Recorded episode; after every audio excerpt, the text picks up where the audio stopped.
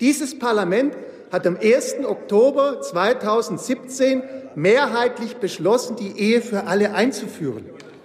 Und dann haben Sie sich dann auch mal zu unterzuordnen, auch wenn Ihnen das schwerfällt. Sie, die das ganze Jahr von Disziplin und Ordnung sprechen, sind offenbar nicht in der Lage, demokratische Spielregeln zu akzeptieren. Den Film Der Untertan habe ich mir vorher angeguckt, aber mit Blick auf meine morgige Rede. Da werden Sie dann noch was vom Untertan hören, mit Ihrem ewigen Nationalismus, mit dem Sie dieses Land meinen, in die Geisel nehmen zu können. Sie, mein Großvater, mein Großvater war im KZ und er hat mir eins mitgegeben. Wenn diese Kräfte wieder in ein Parlament einziehen, verteidige die Demokratie mit allem, was du hast, notfalls mit deinem Leben. Und daher verdient dieser Gesetzesentwurf unsere Zustimmung und Ihre völkischen Gedanken unsere Ablehnung. Dankeschön. Vielen Dank, Herr Müller. Liebe Hörerinnen und Hörer, was Sie gerade gehört haben, war ein Ausschnitt aus einer Rede, die Axel Müller, CDU-Bundestagsabgeordneter aus dem Kreis Ravensburg, Ende November 2018 gehalten hat. Axel Müller ist jetzt bei mir zu Gast und ich werde mit ihm diskutieren darüber, wie die Union, wie also CDU und CSU mit der AfD umgehen. Herr Müller, herzlich willkommen. Vielen Dank. Guten Tag. Steile These, der Politik-Podcast der Schwäbischen Zeitung mit Sebastian Heinrich.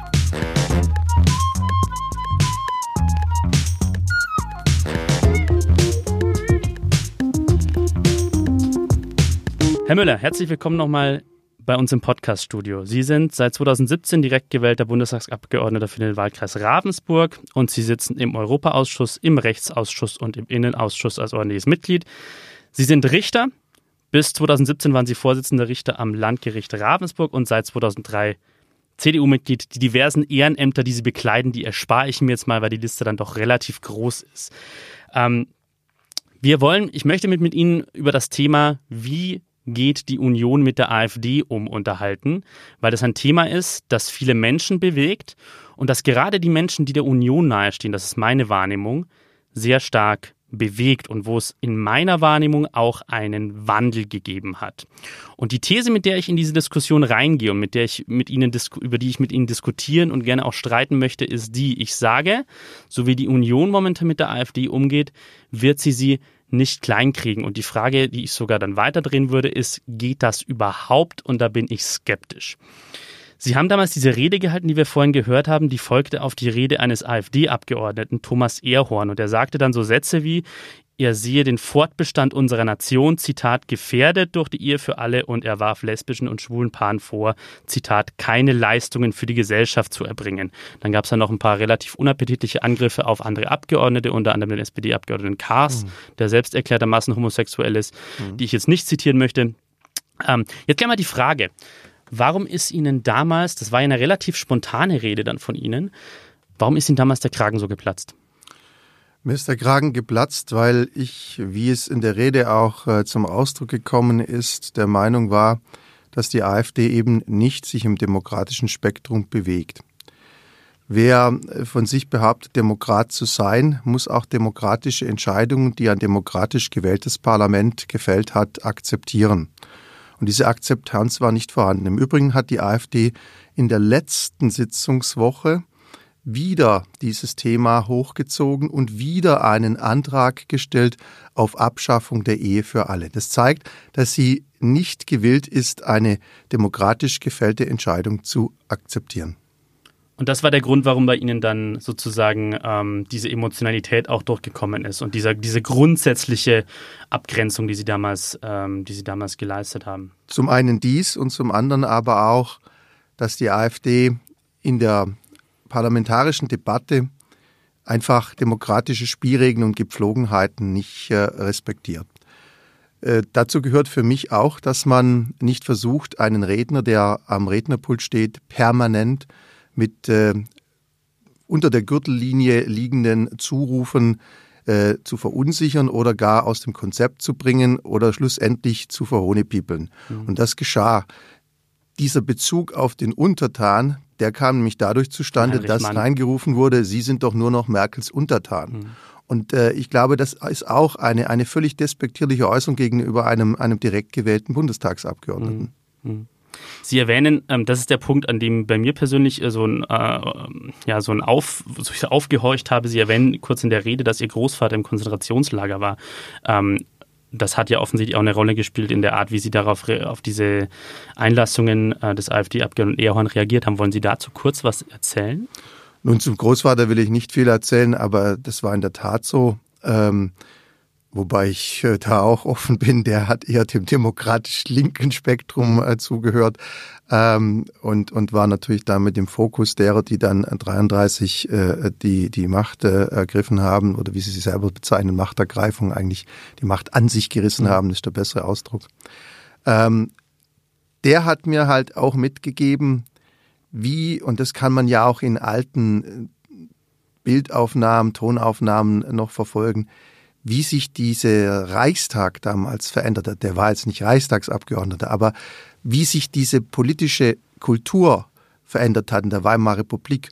Und ich sah mich äh, kurzzeitig in, in, diese, in diese Erzählungen hineinversetzt bei, mhm. dieser, bei dieser Debatte. Einfach dieses Pöbeln, dieses äh, Nicht-Akzeptieren demokratischer Grundsätze, ja, bis hin zu einer ähm, Auseinandersetzung außerhalb des Parlaments, die auch an Niveau äh, schlichtweg äh, völlig, völlig verloren hat. Mhm. Und das ist auch ein Kennzeichen der AfD. Mhm. Glauben Sie wirklich, das lässt sich vergleichen? Also die, die Gefährdung heute durch die AfD mit der Gefährdung damals?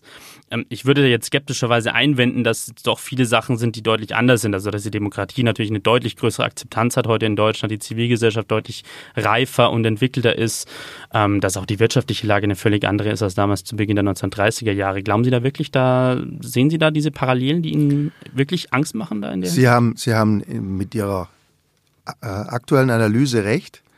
Aber jetzt, äh, was bringt eigentlich die AfD immer wieder nach oben? Es sind die Ängste der Menschen. Die hm. Ängste der Menschen vor Verlust an Arbeitsplätzen, vor Verlust an Vermögen, vor Wohlstandseinbußen, vor konjunkturellen Schwankungen, aber auch vor Neuem, vor neuer Technik, beispielsweise Digitalisierung oder äh, jetzt äh, der Umbruch in der Mobilität, das macht den Menschen Angst. Und ähm, diese Ängste spielt die AfD. Und genau mit diesen Ängsten hat auch die NSDAP gespielt. Mhm. Die waren natürlich realer, aber es gab auch damals noch eine bürgerliche Schicht, die noch nicht in den wirtschaftlichen Zwängen des Proletariats war. Und diese bürgerliche Schicht hat, das ist ja nachgewiesen, mhm. mehrheitlich die NSDAP gewählt. Mhm. Und zwar aus Furcht davor, ebenso weit abzustürzen, wie es andere, die dann extrem links gewählt haben, schon äh, als Schicksal erlebt hatten. Mhm. Kommen wir zum eigentlichen Thema unseres Podcasts zurück. Ähm, die Frage, wie, wie die Union, insbesondere die Unionsparteien oder das, die konservativen Parteien in Deutschland, äh, mit der AfD umgehen. Und die Frage, die mich jetzt zuerst interessiert an Sie ist, sind Sie da zuversichtlich, dass die Union es schaffen kann, die AfD, ich sag's mal ein bisschen flapsig, klein zu kriegen? Ich frage das deshalb, weil ja da ein gewisses Versprechen darin liegt, dass zum Beispiel Friedrich Merz auch sehr offensiv formuliert hat, also im vergangenen Jahr, ähm, für den CDU-Parteivorsitz kandidiert hat, da hat er diesen Satz gesagt, sinngemäß, er könne es schaffen, die AfD zu halbieren bei den Stimmen. Und das kam bei der Basis offenbar an. Und ich habe einen Artikel aus dem Dezember 2018, Anfang Dezember 2018 von der Schwäbischen gefunden. Da ging es um den Frühshoppen des CDU-Kreisverbands in Wolfegg. Und da sagte Timo Ballier, der damals stellvertretender Kreisvorsitzender der Jungen Union war und heute Kreisvorsitzender der Jungen Union war, der sagte wörtlich, die AfD hat Angst vor März. Glauben Sie auch an dieses Versprechen, dass die Union die AfD halbieren kann in ihren Stimmen? Daran glaube ich schon. Es ist nur die Frage, mit welcher Methodik. Mhm. Ich glaube nicht, dass man die AfD äh, halbieren kann, indem wir äh, plötzlich äh, AfD-Thesen übernehmen und äh, diese dann als CDU-Inhalte äh, verkaufen. Das glaube ich nicht, dass das funktioniert. Ähm, man sollte sich mit diesen Thesen überhaupt nicht gemein machen. Das äh, ist äh, der CDU eher abträglich. Ich glaube aber, dass wenn wir die von mir erwähnten Menschen, die diese Ängste haben, davon überzeugen können, dass wir Lösungen bieten, die auch auf Akzeptanz stoßen, Lösungen für diese Zukunftsängste und Probleme, dass wir dann wieder Menschen von der AfD zurückholen können. Mhm. Und ähm, um das nochmal zu verdeutlichen, 1990 ist für die Menschen in Ostdeutschland ein politisches System zusammengebrochen, mit allen äh, negativen Folgen, ökonomisch, gesellschaftlich. Und äh, Sie sehen ja, dass da, obwohl wieder Wohlstand entstanden ist, aber dieser eben sehr fragil ist, dass dort gerade die AfD so stark ist, weil sie den Menschen vormacht, wenn es so weitergeht, dann werdet ihr in einen Zustand zurückverfallen wie 1990. Und mhm. genau da müssen wir ansetzen, dass wir diese Ängste bei den Menschen äh, bekämpfen und, und, und die Menschen davon überzeugen, dass wir Lösungen haben. Mhm. Mhm. Ähm, Sie haben jetzt vorhin gerade angesprochen, dass Sie aus, in keinem Fall die Lösung darin sehen, dass die Union sich in ihren Positionen an die AfD annähert. Jetzt ist es so, dass in meiner Wahrnehmung, und ich glaube, die Wahrnehmung teilen auch viele unserer Hörerinnen und Hörer, sich da bei der Union was getan hat.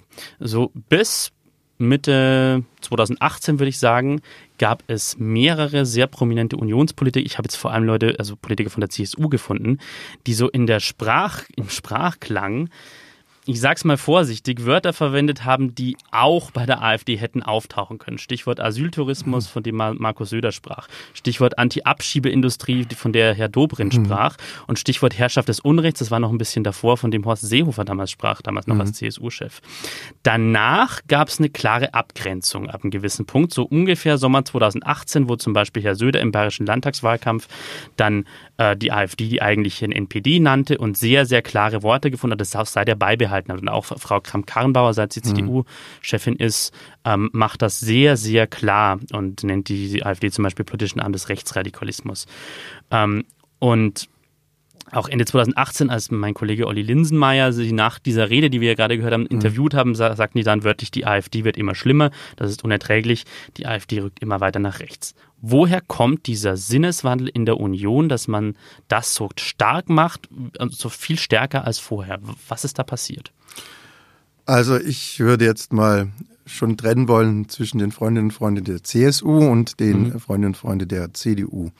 Es gab Teile der CSU, die mit Blick auf die bayerische Landtagswahl und auch mit Blick auf die ja nicht berauschenden Ergebnisse bei der Bundestagswahl 2017 offenbar eine taktische Linie fuhren, die da lautete, wir müssen versuchen, mit entsprechenden Aussagen äh, die Menschen, die zur AfD tendieren, bei uns zu halten, um nicht weitere äh, Wähler und Wählerinnen zu verlieren. CEO von CSU sagte ja damals nach der Bundestagswahl, es gäbe eine rechte Flanke, die die Union wieder schließen müsse. Sie meinen wahrscheinlich das. Ja, das waren diese, diese Aussagen und da reiht sich das ja dann auch ein, die, die Aussage von Markus Söder äh, und auch von Alexander Dobrindt.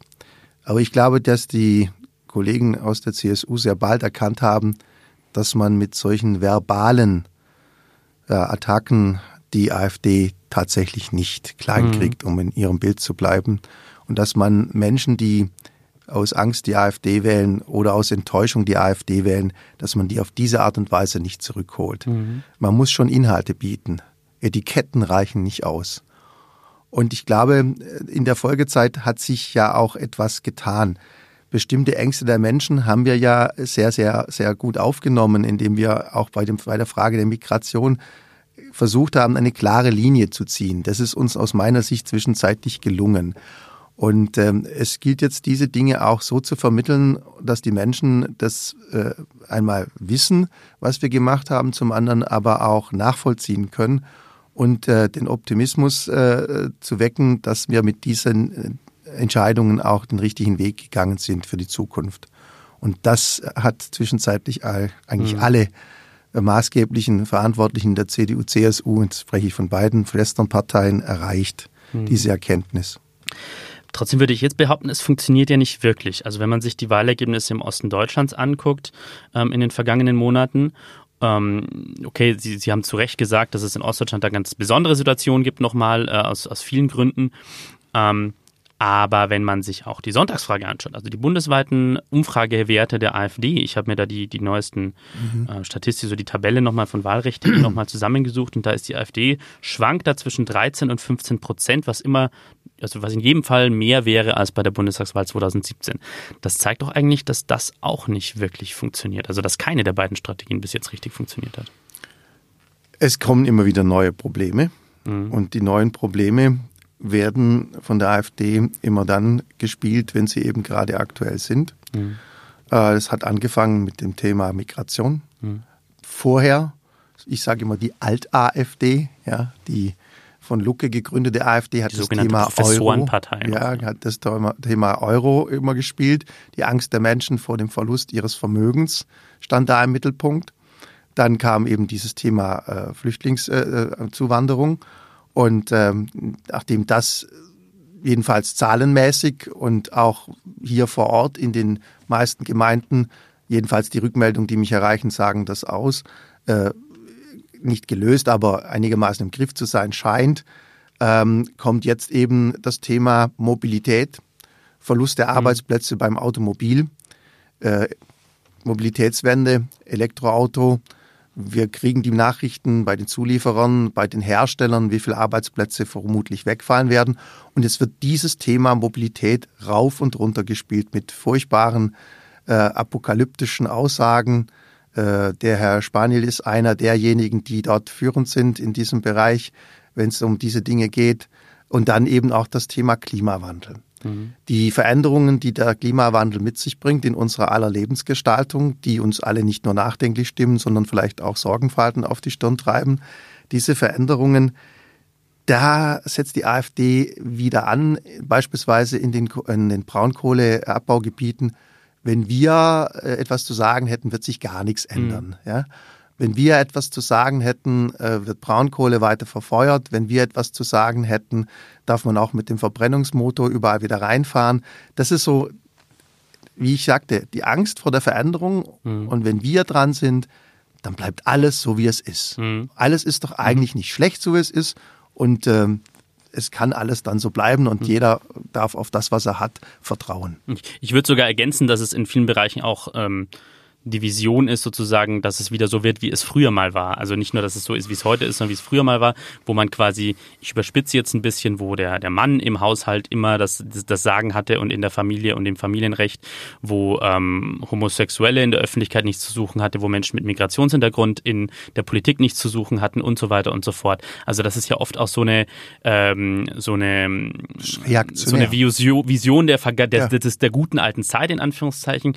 Ähm, und ihr, ihr Partei äh, Kollege Michael Blume, der Antisemitismusbeauftragte in, in Baden-Württemberg, der, der fasst das ja immer so zusammen, dass das alle, alle gerade Antisemiten und Verschwörungstheoretiker, und da dockt ja die AfD auch an, gemein haben, dieses Versprechen der Vergangenheit. Was ich an dem Punkt jetzt, das würde ich jetzt nicht nur der Union vorwerfen, sondern auch den anderen Parteien, was mir da fehlt, ist ähm, da Kontra zu geben, inhaltlich. Ich will mich kurz erklären. Was passiert bei allen Parteien ähm, des demokratischen Spektrums von der Linkspartei bis zur FDP, bis zur Union, ist zu sagen, was die AfD sagt, ist empörend und es ist äh, furchtbar mhm. und es ist, sind unhaltbare Aussagen.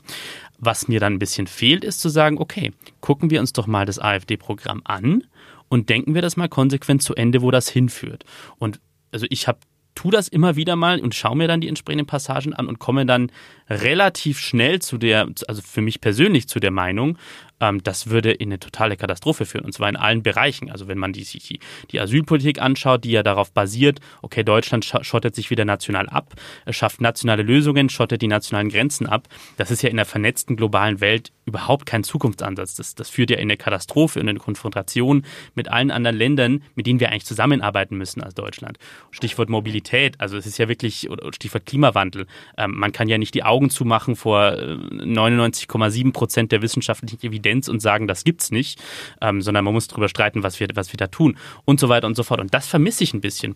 Und ich hatte schon im vorherigen Podcast mal über die, die, wo es um die AfD ging, da habe ich mal den Herrn Lindner lobend erwähnt und das tue ich jetzt wieder. Der war nämlich im Bundestagswahlkampf 2017 in der Diskussionsrunde der Spitzenkandidat mal der Einzige, der die AfD da mal inhaltlich gestellt hat. Und ich weiß nicht, Sie können sich wahrscheinlich auch an die Szene erinnern. Da saß er dann neben Herrn Gauland und, und Herr Lindner fragte Herrn Gauland mhm. mal so, was die AfD denn bei der Rente genau. zu tun ja. gedenke. Mhm. Und ähm, Gauland gab dann völlig offen zu, weiß er nicht. Die, mhm. die Partei hat noch kein Konzept. Und Lindner blieb dann dabei und sagte, ja, das ist doch äh, unglaublich, dass es sie seit vier Jahren gibt, also damals als Partei, und sie haben da immer noch kein Konzept. Ist übrigens ja bis heute nicht anders. Ja, genau. Ja also bis heute gibt es keinen Rentenkonzept. Bundesparteitag keinen einheitlichen genau. Beschluss. Genau. Warum kommt das so wenig? Jetzt frage ich Sie mal ganz speziell, also wie gesagt, das tun auch die anderen Parteien aus meiner Sicht zu wenig, aber gerade bei der Union, warum passiert das so selten? Also ich bin ja nun, wie Sie es eingangs erwähnt haben, in der Rechts- und Innenpolitik und in der Europapolitik tätig, Schwerpunkt Rechts- und Innenpolitik. Und ähm, gerade in den rechtspolitischen Debatten machen wir mhm. das sehr wohl. Die Anträge der AfD, die, die zerkleinern wir und, und nehmen wir auseinander und sagen auch, welche Konsequenzen das hätte und vor allen Dingen, welche Mängel sie beinhalten. Nun ist aber Rechts- und Rechtspolitik nicht gerade ein Feld, das große Aufmerksamkeit in der Öffentlichkeit erweckt. Das muss man auch sagen. Ich denke, es geschieht schon. Also gerade im Bereich des Klimawandels, den Sie angesprochen haben, wird sehr wohl auf die von Ihnen hier mitgeteilten Fakten verwiesen und wird gesagt, also äh, das ist gegen alle wissenschaftliche Erkenntnis, was Sie hier macht. Aber dennoch verschließen Sie einfach die Augen vor der Realität und das möchten manche Menschen auch. Mhm. Und das wird dann eben schwierig, dann diese Menschen noch zu erreichen mit den Fakten, die man der AfD entgegenhalten kann. Mir fällt spontan auch die Steuerpolitik ein, die die mhm. AfD äh, immer wieder mal anspricht, aber nur anspricht. Im Grunde wollen sie alle möglichen Steuern abschaffen, mhm. ähm, wollen auf der anderen Seite großzügigste äh, Rentengeschenke, würde ich jetzt durchaus mal sagen, verteilen, ohne jegliche äh, Konzeption äh, aufzuzeigen, wie sie das finanzieren wollen. Immer gerade das, wovon sie glauben, dass es gut ankommt bei den Menschen draußen, das wird von ihnen vorangetrieben oder das, wovon sie glauben, dass die Menschen draußen vor der Zukunft Angst haben, das wird äh, apokalyptisch äh, aufgebaut. Und das ist eben Populismus, blanker Populismus. Hm. Stichwort äh, Sehnsucht bei den Wählern. Darüber würde ich später noch kurz mit Ihnen sprechen weiter. Wir machen jetzt erstmal Werbung. Werbung. Ein Fahrrad. Das sind zwei Räder und 200 Jahre Geschichte.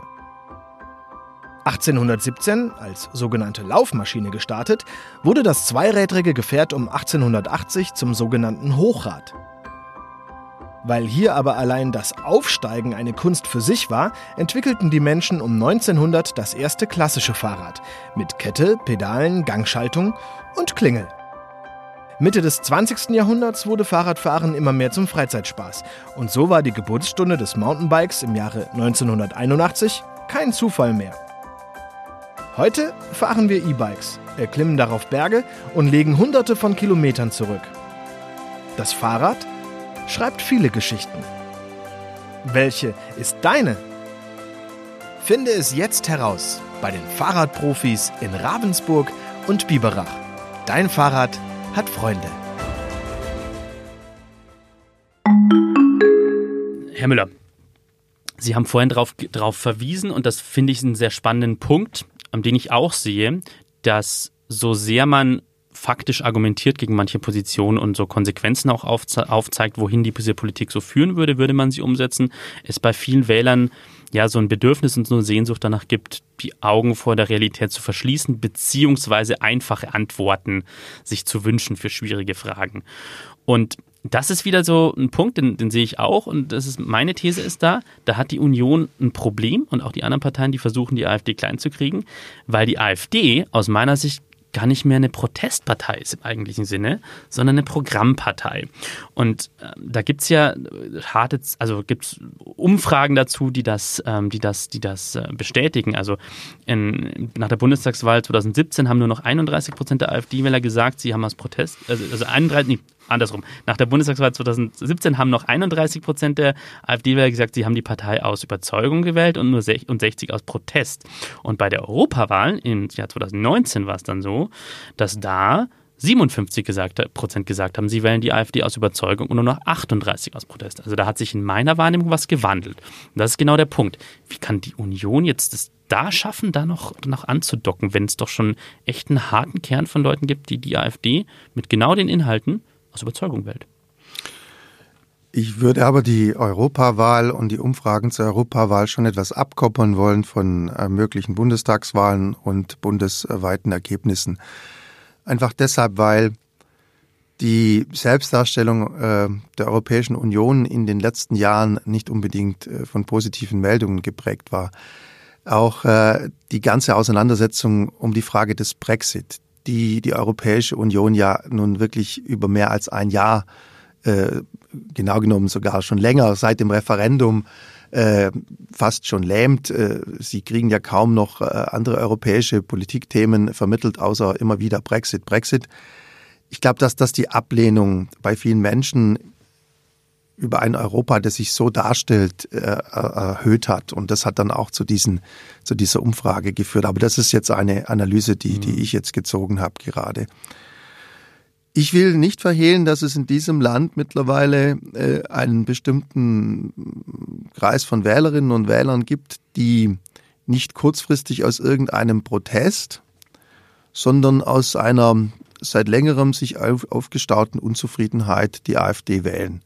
Und deshalb bin ich im Prinzip Ihrer Meinung, das Thema AfD wird sich nicht einfach erledigen, wenn es gelingt, ein bestimmtes Protestpotenzial äh, klein zu kriegen, äh, weil wir das die Leute wieder zurückfinden oder zurückholen und und und wiedergewinnen können mit mit eigenen guten Lösungsvorschlägen, mhm.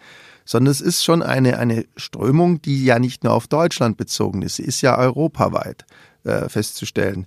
Es gibt überall rechtsnationale Parteien, die alle in ähnlichen, mit ähnlichen Konzeptionen ausgestattet sind. Nehmen wir mal Salvini in Italien, mhm.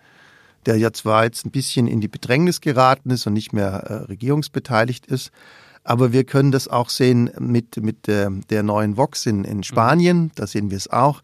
Wir haben es gesehen mit Wilders in Holland. Es gibt Le Pen in Frankreich. Also überall in Europa gibt es diese rechtsnationalen Parteien. Und ich gehe sogar noch einen Schritt weiter und sage, das ist nur in West- äh, oder in, in Süd- und, und, und, Mitteleuropa. Es gibt auch in Osteuropa. Mhm. Wir haben Babis in Tschechien. Wir haben die PiS in Polen. Also es ist ein, ein Phänomen, das, das sich über ganz Europa hinwegzieht. Offensichtlich ist die Furcht der Menschen auch da vor einer globalisierten Welt. Mhm. Man nimmt alles, was die globalisierte Welt einem ins Haus bringt, gerne an. Mhm. Sei es äh, billigere Waren, eine größere Auswahl, die Möglichkeit zu exportieren und den eigenen Wohlstand äh, zu, zu vermehren. Aber die Negativseiten der Globalisierung ist eben, Sie haben das mal erwähnt in, in, in Ihren Worten zuvor, wir sind damit auch ein weltoffenes Land mhm. geworden. Und Europa ist weltoffen. Und das bringt aber auch andere Kulturen, andere Gedanken mit sich. Und da ist die Bereitschaft von einem bestimmten Potenzial in, in, in, in Europa an, an Wählerinnen und Wählern und spezifisch auch in Deutschland offenbar nicht so hoch. Mhm. Dieses Neue auch anzunehmen mhm. und es auch als Positives zu sehen. Da ist mhm. eher die Angst das Überwiegende. Mhm. Sie aus dem kleinen Wörtchen mittlerweile, das Sie jetzt so gesagt haben, bei, bei dass es diese Wähler gibt, schließe ich ja, dass Sie das so interpretieren, dass das jetzt Wähler sind, die vorher ein bisschen anders getickt haben und die sozusagen in Richtung AfD ähm, gegangen sind. Ich würde jetzt dagegen halten und sagen, die AfD holt eigentlich Wähler ab, die es vorher schon gab, die sich aber mit ihren Einstellungen ein bisschen schwer getan haben. Es gibt ja diese Mitte-Studie der Friedrich-Ebert-Stiftung, die ist mhm. ein bisschen umstritten, aber ich denke, eine Erkenntnis ist relativ, ähm, also jetzt mal abgesehen von den einzelnen Daten jeweils, äh, finde ich immer relativ bemerkenswert. Und zwar die, dass eigentlich der Prozentsatz, und das ist jetzt nicht nur die Mitte-Studie, das sagen auch andere soziologische Erhebungen, dass die dass der Anteil der Menschen, die ein geschlossenes rechtsextremes Weltbild haben, die auch in Richtung Antisemitismus und anderer Dinge tendieren, eigentlich über die vergangenen Jahre und Jahrzehnte in Deutschland relativ stabil ist. Da hat sich, das ist ein relativ stabiler Sockel und tendenziell ist es sogar so, dass es eher ein bisschen weniger werden. So, jetzt wenn ich mal die, die, die Studien so zusammenfassen kann. Das heißt, meine These ist eigentlich, die Leute gibt's, also die Leute, diese Einstellung gab es immer schon, nur haben sie jetzt halt einen Ausdruck gefunden, politischen in der AfD. Die Menschen haben teilweise nicht gewählt, die haben dann teilweise vielleicht ähm, sich ein bisschen die Nase zugehalten und dann andere Parteien gewählt. Und jetzt haben sie halt diesen Ausdruck. Das heißt, aus meiner Sicht sind da Leute jetzt gar nicht so, haben sich gar nicht so Leute bewegt, sondern es gibt halt jetzt diese neue Kraft. Sehen Sie das auch so? Und wenn Sie das auch so, oder erstmal die Frage, sehen Sie das auch so? Können Sie da mitgehen? Also zumindest mal, was die These anbelangt, dass Menschen, die bisher nicht gewählt haben, mhm. wieder zur Wahl ohne zurückgekehrt sind oder erstmals dahin gefunden haben, um ihren Protest zum Ausdruck zu bringen. Äh, die teile ich. Mhm. Das äh, macht sich ja auch bemerkbar in erhöhter Wahlbeteiligung. Und äh, wenn man den Demoskopen Glauben schenken kann, äh, geht diese erhöhte Wahlbeteiligung sehr häufig mit der AfD einher. Mhm. Und ähm, in der Tat glaube ich, äh, dass es immer schon in unserer Gesellschaft Menschen gegeben hat, die mit, der, mit dem Wandel der Gesellschaft nicht klargekommen sind, die diesen Wandel nie äh, gut geheißen haben. Und das zeigen tatsächlich, Sie haben den Antisemitismus erwähnt, ich ergänze es noch um den Antiziganismus, mhm. nicht so bekannt, aber es gibt auch ja. diese Umfragen, ähm, wie würden Sie es empfinden, ich sage es jetzt mit meinen Worten, wenn in Ihrer Nachbarschaft eine Familie der Sinti und Roma einziehen mhm. würde? Ähm, da haben 20, über 20 Prozent gesagt, das finden sie überhaupt nicht mhm. gut. Sie fürchten sozusagen um Eigentum. Mhm. Ähm, das zeigt, dass es ja eine, eine dumpfe Angst gibt vor, vor Dingen, ähm, die, die bisher tatsächlich äh, ein Stück weit unterm Teppich gehalten wurde. Vielleicht auch, weil insbesondere in der Altbundesrepublik der 80er und spät 80er Jahre all diese Themen nicht irgendwie eine, eine größere Rolle gespielt haben, weil das doch eine, gemessen an heute, ein relativ äh, geschlossenes Land war. Und ähm, deshalb glaube ich schon, dass äh, diese Potenziale leider Gottes vorhanden waren, trotz äh, 50 äh, Jahre oder 45 Jahre Nachkriegsdemokratie ähm, bis, zur, bis zur Wiedervereinigung. Ähm, und dass es gelungen ist, diese dumpfen Ängste, diese dumpfen Potenziale wieder zu wecken und dass diese Menschen eine, eine vermeintliche politische Alternative bekommen haben, der sie dann leider Gottes ihre Stimme gegeben haben.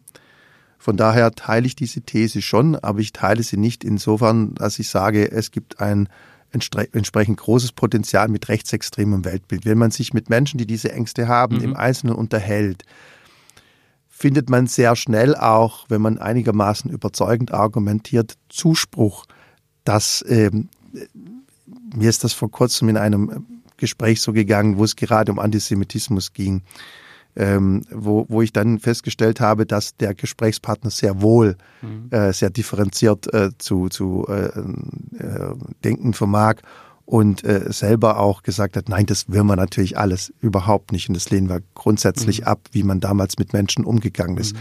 Also man muss die Menschen dann aber wirklich auch äh, im Gespräch abholen. Das ist ganz wichtig. Hm. Das ist ein bisschen die Strategie, die Ihr Parteikollege Michael Kretschmer in Sachsen gewählt hat. Also der ist ja wirklich, es gab da so äh, äh Journalistenkollegen, die dann so geschrieben haben, mehr oder minder, er habe so versucht, fast jedem Menschen im Land die Hand zu schütteln. Mhm. Und er hatte ja so ein bisschen Erfolg zumindest. Also die CDU ist mhm. ja dann stärkste Partei geworden. Ähm, die AfD ist mhm. es entgegen mancher Vorhersage nicht geworden. Mhm. Ähm, das heißt, Sie würden sagen, eine Strategie der Union, das dagegen anzuwirken, ist tatsächlich dieses harte Geschäft Geschäft rauszugehen zu den mhm. Leuten und mit ihnen zu sprechen. 100% Zustimmung. Ich, wir haben im Büro damals gefeixt. Äh, Kretschmer, Kretschmer hat jetzt meine Strategie geklaut. Mm. Es ist nämlich auch meine Strategie, wenn man von Strategie äh, äh, sprechen kann. Ach, ich gehe von Anfang an raus. Also ich war ähm, schon während des Wahlkampfs in über 100 Terminen bei den Menschen vor Ort. Ich war im ersten Sommer in 30 Betrieben, habe dort Praktika gemacht, um die Menschen am Arbeitsplatz kennenzulernen. Es ist auch äh, interessant, mit jemandem mal zu arbeiten, der hier zur eingesessenen Bevölkerung gehört, aber dann am, in der nächsten Stunde auch mit jemandem zu arbeiten, der als albanischer Zuwanderer im Pflasterbau arbeitet. Mhm. Und aber auch zu sehen, wie diese beiden ohne Probleme miteinander kommunizieren mhm. können. Ich war in einem Karosseriefachbetrieb, da waren, ich glaube, über zehn Nationen. Mhm. Man hat sich teilweise auch mit Händen und Füßen äh, unterhalten, was man jetzt will, aber es hat funktioniert. Und niemand äh, würde hier von den äh, Alteingesessenen auf die Idee kommen, dass man den Kollegen nicht mehr brauchen kann mhm. und diesen Kollegen nicht hier äh, äh, fortkommen lässt. Und äh, das ist auch die Strategie gewesen, jetzt im Sommer mit, mit über 70 Terminen äh, vor Ort, um mit den Leuten einfach zu reden. Diese, dieses, äh, auch dieses Gefühl, die sitzen da in Berlin mhm. weit weg, das abzubauen, wirklich ranzugehen an die Leute, knallhart und mit ihnen mhm. zu diskutieren, auch wenn es nicht immer einfach ist und mhm. auch wenn es manchmal anstrengend ist, nicht nur weil man viel Zeit braucht und viel Wegstrecke zurücklegt in diesem Flächenwahlkreis, sondern einfach, weil es auf jeden Einzelnen ankommt. Man muss jeden Einzelnen, so hart das klingt, von seiner Position überzeugen. Dann hat man eine Chance und dann hat man auch eine, eine Strategie gegen die AfD. Herr Müller, ich würde noch äh, im letzten Teil unseres Gesprächs dann über einen Punkt sprechen, der für mich, glaube ich, der Union besonders wehtut, wenn es um den Umgang mit der AfD geht. Zuvor aber nochmal ein Werbeblock. Werbung diese Folge wird präsentiert von Obi Ravensburg, dem besten Baumarkt in der Region. Hier findest du alles von Bauen bis zum Wohnen und vom Garten bis zur Technik. Und jetzt mal unter uns. Der Obi in Ravensburg hat sogar ein eigenes Küchenstudio. Da lohnt sich wirklich jeder Besuch. Wir sagen Danke in die Bleicherstraße 45 und wünschen allen Hörern viel Spaß von und mit Obi. Herr Müller, was ich vorhin meinte mit einem Punkt, der, glaube ich, der, der, der Union besonders wehtut. Ähm, es gibt, glaube ich, für viele Menschen, also das glaube ich nicht nur, dazu habe ich auch äh, wissenschaftliche Literatur gelesen, ähm, einen starken kulturellen Antrieb für AfD-Wähler, nämlich das, was Sie auch schon erwähnt haben, dass sie nämlich eine bestimmte Form des gesellschaftlichen Wandels stark ablehnen und dass sie sich davon überfordert fühlen oder dass sie das einfach nicht wollen. Und ich sage es jetzt mal ganz plump, manche Sachen, die die AfD oder manche Positionen, die die AfD heute hat, die waren in den 1980ern und in den 1990ern Mainstream in der Union. Ich spreche jetzt mal, ähm, ich habe mal dann in der, in der Vorderung ein paar Sachen rausgesucht und bin in Archive von, von Zeitschriften gegangen. Zum Beispiel, dass, die, dass Deutschland ein Einwanderungsland ist, ist inzwischen in der Union absoluter Konsens, also in ganz, ganz weiten Teilen absoluter Konsens. Herr Seehofer, also jetzt Innenminister, hat ja dieses ähm, das Zuwanderungsgesetz jetzt auch vorangetrieben. Ähm, es gab 1982 noch die Rede von Alfred Dregger, einem, einem, einem Granden des, der Union, der damals im Bundestag sagte, wörtlich, Türken sind nicht nur nicht zu assimilieren, sie sind auch nur schwer zu integrieren und sich darin dafür aussprach, auch über, über Rückführungen zu sprechen und darüber, dass man das Land nicht überfordern dürfe. Es gab dieses berühmte Zitat im NRW-Wahlkampf 2000, wo Jürgen Rüttgers sagte, ähm, statt Inder an die Computer müssen unsere Kinder an die Computer. Ähm, und und so weiter und so fort. Da gibt es verschiedene Positionen. Ehe für alle. Bis, bis 1994 galt noch Paragraph 175 des Strafgesetzbuches in der Form, dass, äh, dass Homosexualität ab einem gewissen Punkt strafbar war. Also der, der wurde dann schon ab den 70er Jahren war der, war der, oder ab den 60er war schon entschärft worden, aber er stand noch im Strafgesetzbuch. Und bis 1997 war die Vergewaltigung der Ehe nicht durch einen gesonderten Straftatbestand sanktionierbar. Und damals haben im Bundestag unter anderem Horst Seehofer und ähm, andere Unionspolitiker noch dagegen gestimmt. Und ich gibt es weitere Positionen, Atomkraft, erneuerbare Energien, wo die Union einfach eine völlig andere Position hatte. Es gibt ja die These, die, die behalten viele, dass die Union nach links gerückt sei. Ich persönlich glaube das nicht. Ich denke nur, die Gesellschaft hat sich bewegt und die Union hat das erkannt und sich in, in, die, in die Richtung bewegt. Aber, das kommt natürlich dann mit sich, viele Menschen stehen einfach deutlich weiter rechts in manchen Positionen, als das heute die Union tut. Und die tun sich einfach schwer mit diesem Wandel und diese Menschen hat die Union halt einfach verloren. Was sagen Sie dazu? Ich würde mal so anfangen wollen. Sie haben äh, mit dem Aus Ausspruch, die Gesellschaft hat sich bewegt, völlig recht. Und ähm, wenn die Union Volkspartei ist, was sie, ja, was sie ja nicht nur sein will, sondern auch tatsächlich noch ist, die letzte verbliebene Volkspartei, dann muss man auch dahin gehen, wo die Gesellschaft sich hinorientiert. Sonst ist man nicht mehr Volkspartei. Mhm. Dann vertritt man einen kleineren Teil der Gesellschaft. Man kann es als Interessenpartei bezeichnen oder als Klientel, die man vertritt, aber man vertritt nicht mehr die große Masse der Gesellschaft. Von daher musste sich die Union bewegen. Die Union hat sich auch immer mhm. bewegt. In, in vielen Fragen. Ich gehe ganz weit zurück. Ich gehe zurück in, an, an die, in die Entspannungspolitikphase mhm. von Willy Brandt. Mhm. Die Union hat diese Entspannungspolitik abgelehnt. Ja. Damals noch stark auch befeuert von ähm, vertriebenen Verbänden, ja. die, die gesagt haben, wenn ihr da mitgeht, dann verratet ihr uns. Da ging es ja damals um die Frage, ich, ich komme ja, ja, selber aus einer Familie von, von Vertriebenen von Sudetendeutsch, ich habe das auch noch in der eigenen Familie, das war bis in die 90er Jahre, die Frage Deutschland in den Grenzen von 1937. Was mhm. heute, mhm. aus meiner Sicht zu Recht, eine völlig rechtsradikale mhm. Position ist, war ja, mhm. da echt noch ein gesellschaftlicher Mainstream, mhm. ja, richtig. Aber niemand in diesen Verbänden der Vertriebenen würde heute, würde genau. heute diese Forderungen aufrechterhalten. Also man sieht auch, diese Menschen und ihre Interessenvertreter haben sich da äh, anders orientiert, mhm. neu, neu aufgestellt. Und, und so muss das auch die Union tun, auch bei der Frage der Atomkraft. Ähm, das musste einfach eine Entscheidung her. Es gab mhm. ja schon einen Ausstieg. Es gab ja schon einen beschlossenen Ausstieg, der auch mit den, mit den äh, damals auch von Unionsministerpräsidenten äh, äh, geführten Ländern äh, für gut geheißen wurde. Also das war nur die Frage, dass wir schneller aussteigen als ursprünglich, ursprünglich geplant. Es war, denke ich, gesellschaftlicher Konsens, da auszusteigen. Äh, die anderen Themen, die Sie angeschnitten haben, bei der Vergewaltigung der Ehe habe ich mhm. immer gesagt, als früherer Strafrichter, jetzt wird es noch schwieriger, einen mhm. Tatnachweis zu führen. Jetzt wird es noch enger, mhm. das wird noch komplexer. Das fand ich eher von, von der Strafermittlerseite her eine, eine schwierige, schwierige Geschichte.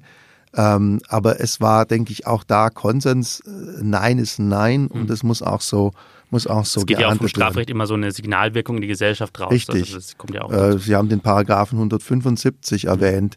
Äh, in der Tat hat den ja äh, dann äh, niemand mehr angewandt, sondern ja. der lief leer und es war nur eine, eine deklaratorische Akt, den abzuschaffen. Mhm. Da gab es auch in der Union überhaupt äh, keine großen mhm. Debatten mehr darum. Das wurde einfach gemacht.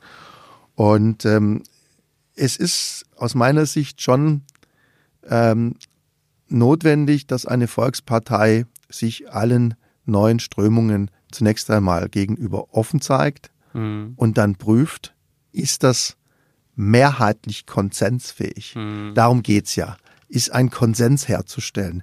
Ich, das ist auch das Schwierige, mit dem die Volksparteien äh, kämpfen, insbesondere im Moment die, wie gesagt, im Moment äh, von, den, von den Zahlen her noch alleine verbliebene Volkspartei äh, Union, dass wir diese vielen Konsense, die wir herstellen müssen, erstmal erzeugen müssen. Dass wir die unterschiedlichen Strömungen, die es gibt, zusammenführen müssen. Das ist unheimlich anstrengend und, und äh, äh zeitaufwendig. Aber nur so funktioniert Demokratie. Nur im Kompromiss kann Demokratie existieren. Demokratie, in der jeder seine Position aufrechterhält, ohne sie auch nur annähernd äh, ein bisschen zu, zu verrücken und in, auf den anderen zuzugehen. So funktioniert Demokratie nicht. Und das beste Beispiel, ich gehe wieder zurück in die Weimarer Republik, eine völlig zersplitterte Parteienlandschaft ähm, mit, mit ganz vielen Interessenparteien. Also bis hin zur Partei der Weinbauern oder so, ja. Mhm. Äh, das dann die Mehrheitsverhältnisse völlig auf den Kopf gestellt hat, weil keine Mehrheiten mehr zustande gekommen sind und äh, wo auch keine, kein Austausch mehr stattfand, wo jede Interessengruppe im Grunde bei ihrer Position verharrt ist.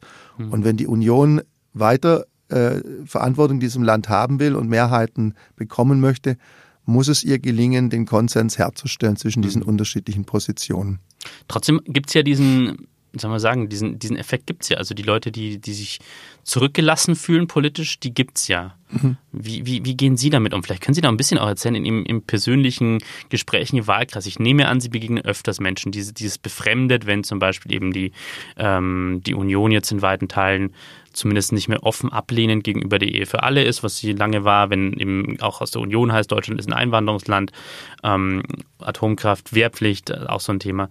Wie reden, also wie nehmen Sie das wahr und wie, wie sprechen Sie dann mit Menschen, die Ihnen das sagen? Also vielleicht die ja seit Jahrzehnten die Union gewählt haben und die jetzt sagen, da kann ich nicht mehr mitgehen.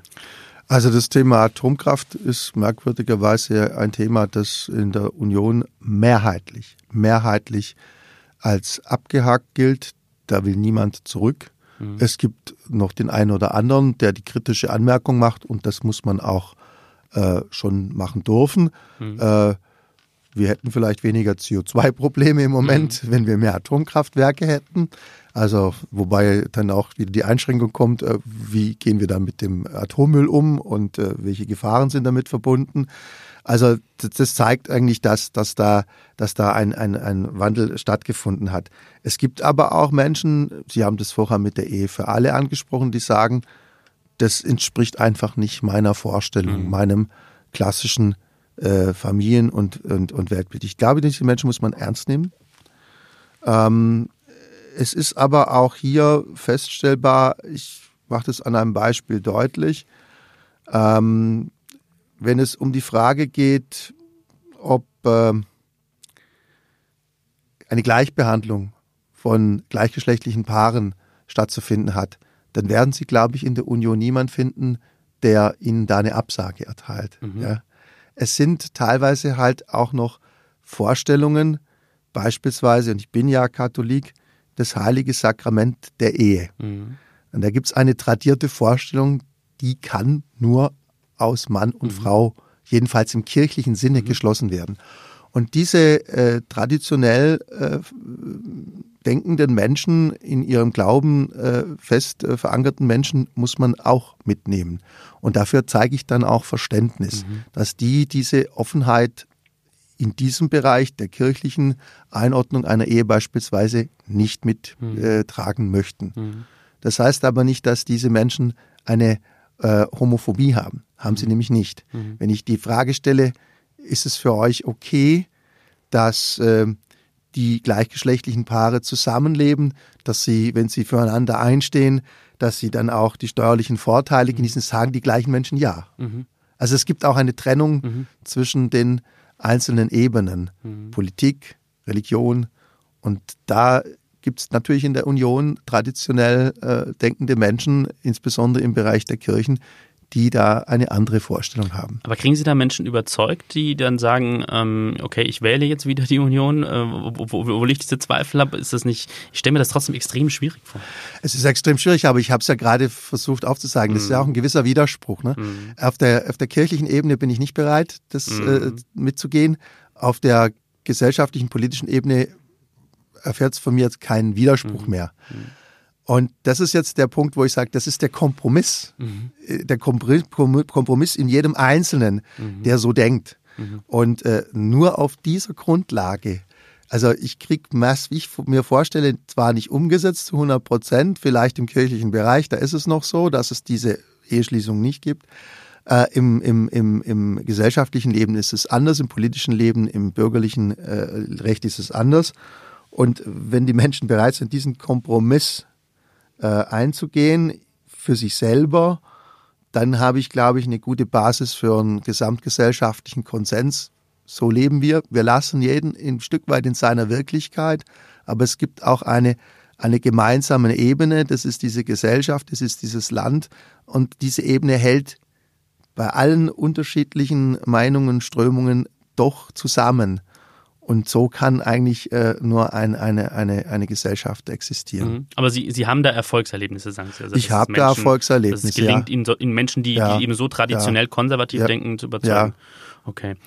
Ich habe noch eine letzte Frage, wenn es um das Verhältnis der Union zur AfD geht, die mich sehr interessiert und die jetzt auch ähm, vor ein paar Wochen wieder relativ akut geworden. Wir nehmen Anfang Dezember auf und ich denke an die Landtagswahl in Thüringen, wo ähm, die, die, Linkspartei mit, mit ihrem Spitzenkandidaten Ramelow und vor allem wegen des Spitzenkandidaten mhm. Ramelow mhm. sehr erfolgreich war und die CDU da aus meiner Sicht ein bisschen, ja, sich ein bisschen merkwürdig positioniert hat und das stelle ich bei der Union ja öfters fest, nämlich man nennt die AfD und die Linkspartei immer in einem Atemzug.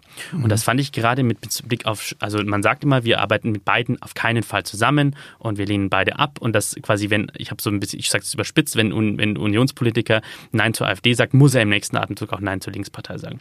Und das fand ich, finde ich ein bisschen, ja, gerade im Fall Thüringen wirklich ein bisschen befremdlich, weil die Linkspartei gerade in Thüringen ja jetzt, also in meiner Sicht, nicht vergleichbar ist mit, mit der AfD, weil sie ja absolut, also in Thüringen in weiten Teilen in, in der Mitte der Gesellschaft steht und ähm, in, in, in der Exekutive auch vertreten ist und ich jetzt nicht anzweifeln würde, dass deren Vertreter die, die Demokratie in irgendeiner Form angreifen würde. Ich sehe manche Vertreter der Linkspartei, zum Beispiel den Dieter Dehm im Bundestag, der nun ja, wo ich das vielleicht einschränken würde, wo ich da tatsächlich mich frage, ob das der Fall ist mit der Verfassungstreue und so weiter. Aber in, in weiten Teilen, also die Vertreter der Linkspartei, die ich kenne, würde ich das einfach, sehe ich das einfach nicht, dass die eine Gefahr für die Demokratie darstellen. Warum macht die Union das immer noch so, dieses Eins zu eins auf eine Ebene setzen zwischen AfD und Linkspartei? Ich würde gerne begründen, warum wir mit keiner von beiden Parteien mhm. zusammenarbeiten wollen. Es hat aber ganz unterschiedliche Gründe.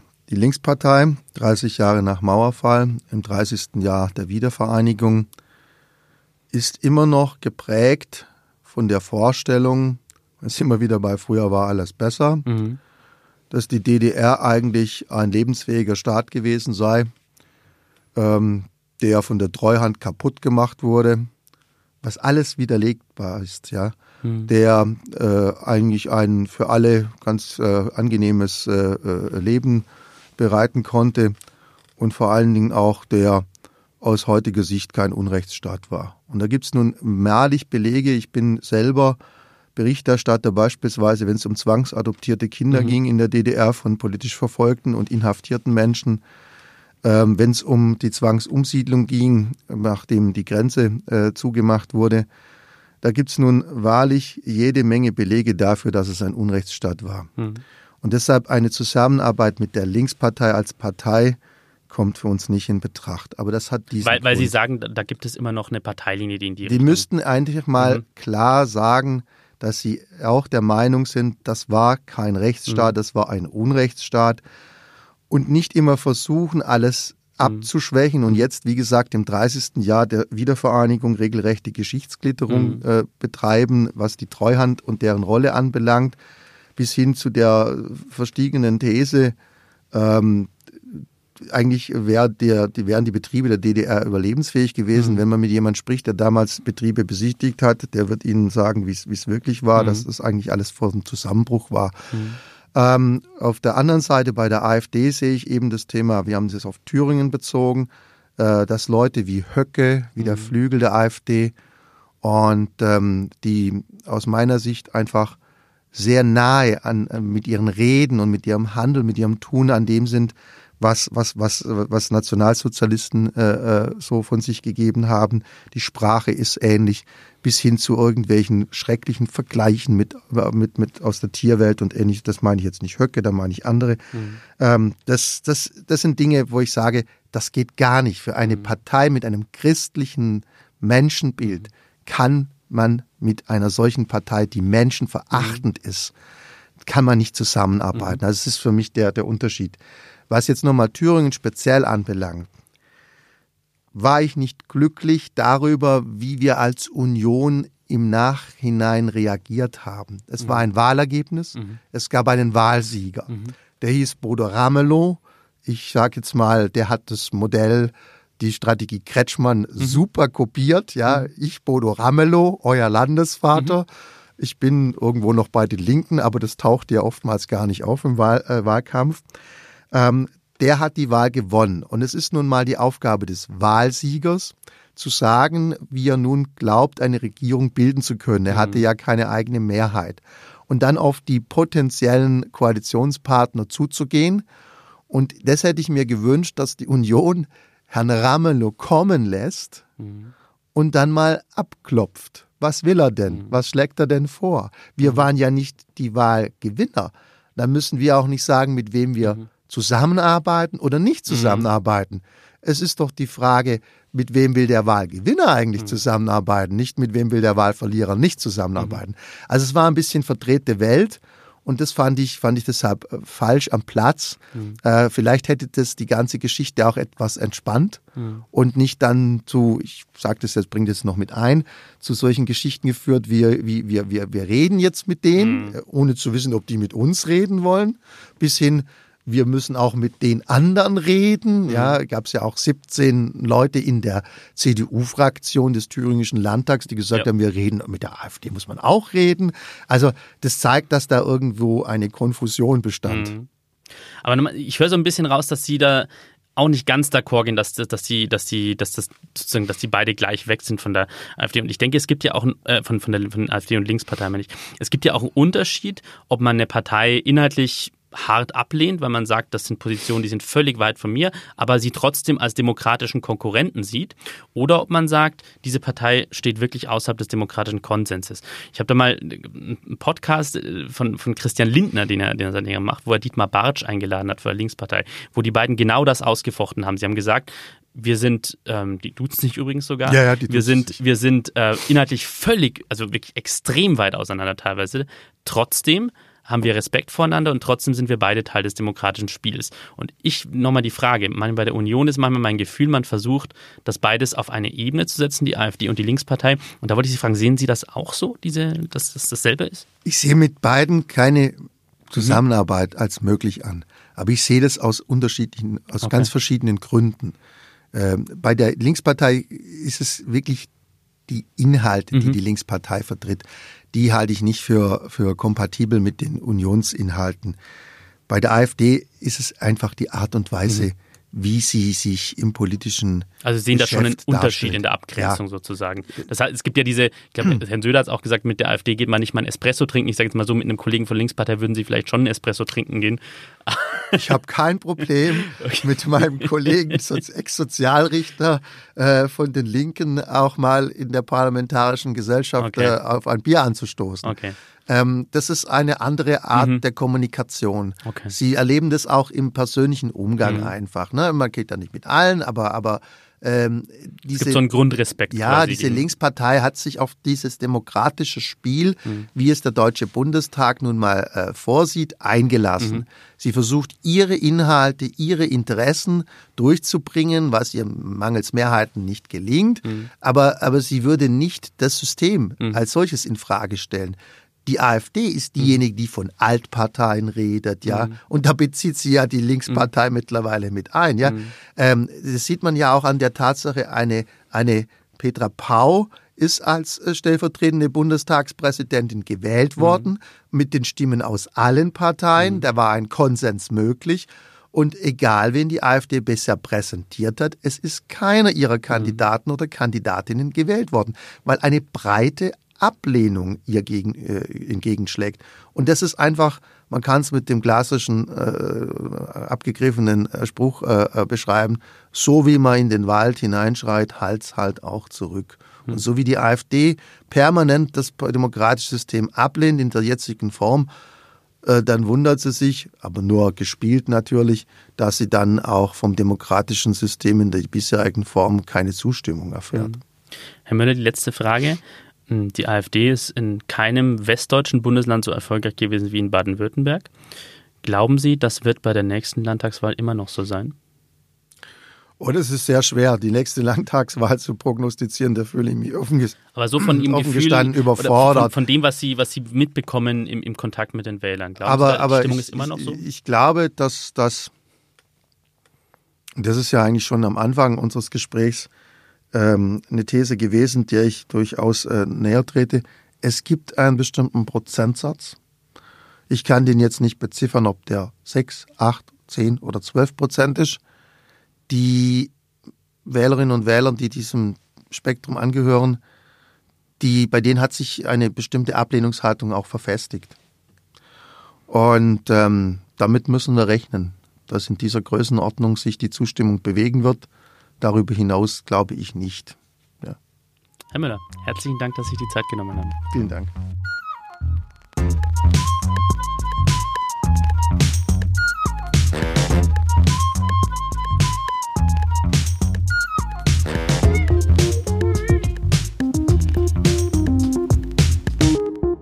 Das war Steile These, der Politikpodcast der Schwäbischen Zeitung. Mein Name ist Sebastian Heinrich, ich bin Politikredakteur bei der Schwäbischen.